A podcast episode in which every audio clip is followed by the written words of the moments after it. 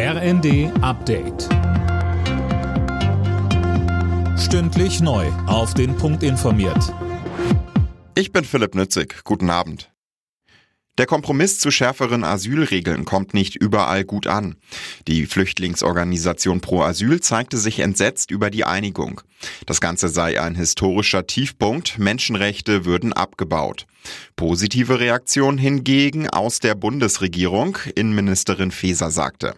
Aus meiner Sicht ist es wichtig, dass wir europäische Asylgesetze haben, um Migration mehr zu ordnen, zu steuern. Das ist keine nationale Aufgabe, es ist eine europäische Aufgabe und das ist jetzt mit diesem Paket gelungen und auch noch in diesem Jahr. Das ist wirklich etwas sehr Positives. Das Bundeskabinett hat den Haushalt 2024 auf den Weg gebracht.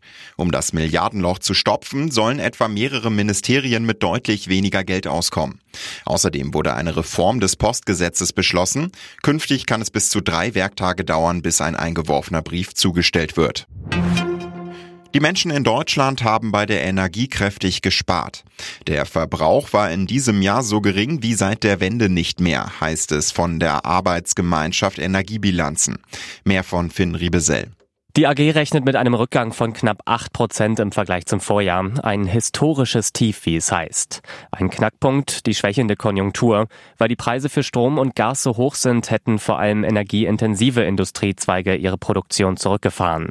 Und das würde sich auch beim Energieverbrauch bemerkbar machen. Und die Ergebnisse der Fußball-Bundesliga. VfL Wolfsburg, Bayern München 1 zu 2, Heidenheim Freiburg 3 zu 2, Leverkusen gewinnt gegen Bochum 4 zu 0, Frankfurt Gladbach 2 zu 1, Stuttgart gewinnt gegen Augsburg 3 zu 0 und Union Berlin Köln 2 zu 0. Alle Nachrichten auf rnd.de